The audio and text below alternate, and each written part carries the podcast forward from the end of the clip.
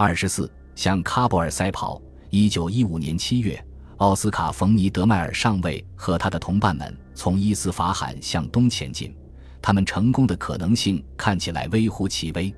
他们将要长途跋涉一千英里，穿越某些地球上最严酷的地带。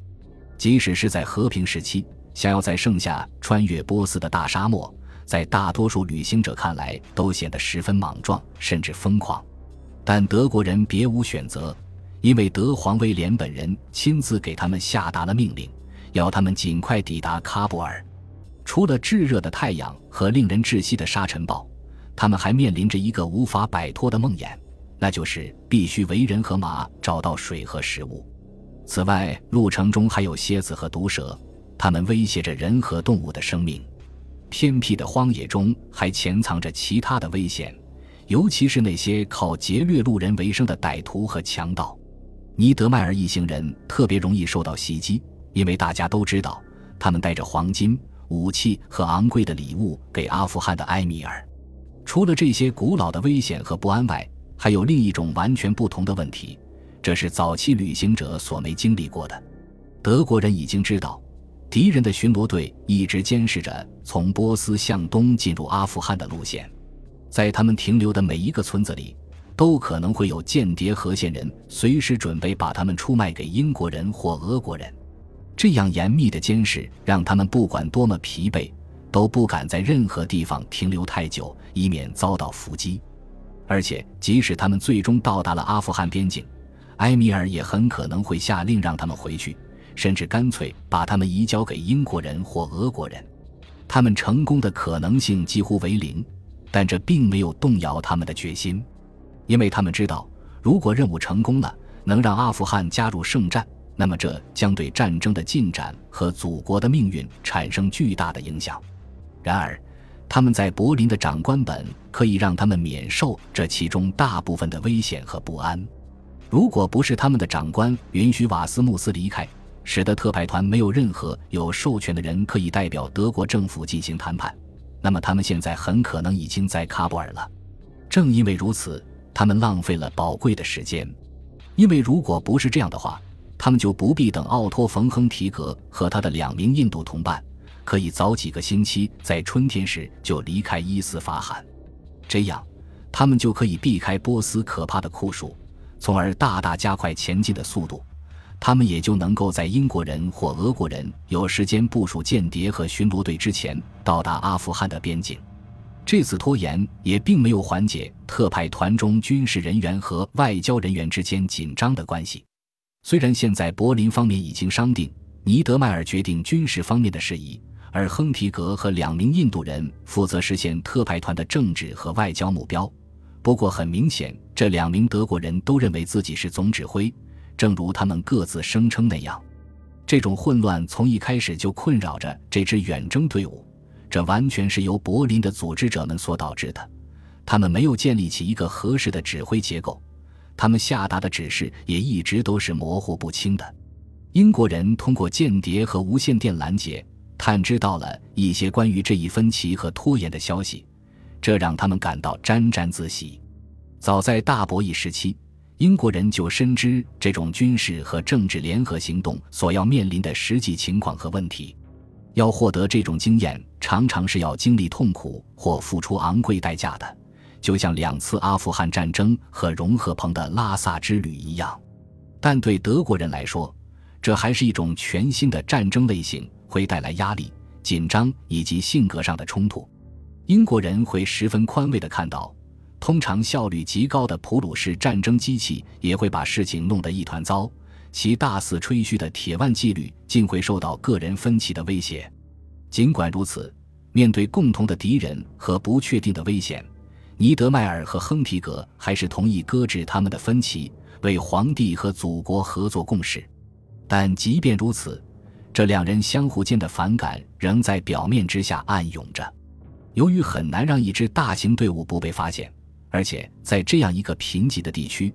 根本无法每天为整个特派团获取足够的食物和水，因此他们决定分成两队，相隔几天分开出发。如果不是出于这些考虑，在长达一个月的去往阿富汗边境的旅途中，很显然，最好可以一起相互照应，因为一旦遭到敌人巡逻队或武装匪徒的袭击，这样才有最大的火力还击。但是，他们还是决定先分开，等到了事先商量好的地点会合，然后再一起决定如何才能走好最后的冲刺旅程。整个特派团大约有一百人，他们都骑着马，其中有十几名德国军官和军士，有几名还是从俄国的战俘集中营逃出来的，还有一支由波斯雇佣兵组成的武装卫队，他们是从一些友好的首领那里过来的。此外，一些军官和军士被派到大队伍前面去侦察路线，并试图用德国的黄金收买沿途的强盗首领，为他们开辟一条穿过这些地区的安全通道。虽然曾领导过其中一支队伍的亨提格也记录了他们向东的危险旅程，但是领导另一支队伍的尼德迈尔描述的更加清楚具体。为了躲避尼德迈尔所说的波斯太阳的可怕之火以及英国的间谍。他们选择于晚上赶路，为此经常在黑暗中迷路，这还带来了其他意想不到的危险。在离开伊斯法罕的第三天晚上，他们遭遇了数百条出来觅食的毒蛇，这让他们感到毛骨悚然。有一匹马被毒蛇咬了一口，最后倒地死了。尼德迈尔讲述道：“我们不得不派穿着皮靴、手持鞭子的人扫清道路。第二天早上。”除了他们自己在沙子上留下的痕迹，毒蛇的踪迹却全部消失了。相反，营地里到处都是巨大的蝎子。这些蝎子为了躲避高温，都爬进了士兵的衣服里。我们在穿每一件衣服之前，尼德迈尔写道，都必须小心翼翼地抖一下。此外，他们还受到各种各样的昆虫的侵扰。他补充说，这些虫子生活在波斯人的房子里。其数量多得令人难以置信，但是房子里住的人似乎并不感到烦恼。他们有时会把虫子从衣服里捡出来，但是却不会杀死它们。德国人觉得酷热难耐，早上九点钟的时候，即使阴凉处的温度也达到了幺零五。他们珍贵的巧克力乃至蜡烛现在都已经融化成一团。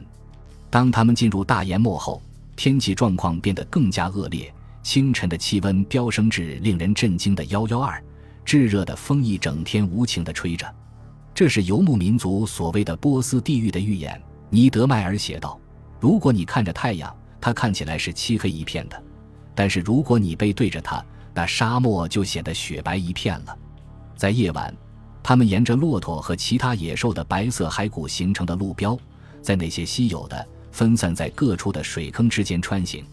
尼德迈尔回忆说：“只有骆驼和骡子能喝得下这些散发着恶臭的水，不管煮沸多少次都无济于事。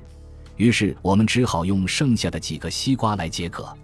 此时，他们中有许多人都得了痢疾，无论是德国人还是波斯人都变得虚弱不堪，这使他们的前进速度更加放慢了。有一次，风吹走了他们的足迹，尼德迈尔发现有些掉队的人失踪了。”他派了一些人返回去，还好及时找到了这帮掉队的。有几个人已经渴到不省人事了。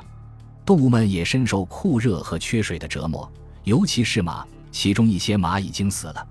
但迄今为止，两支队伍都没有损失任何队员。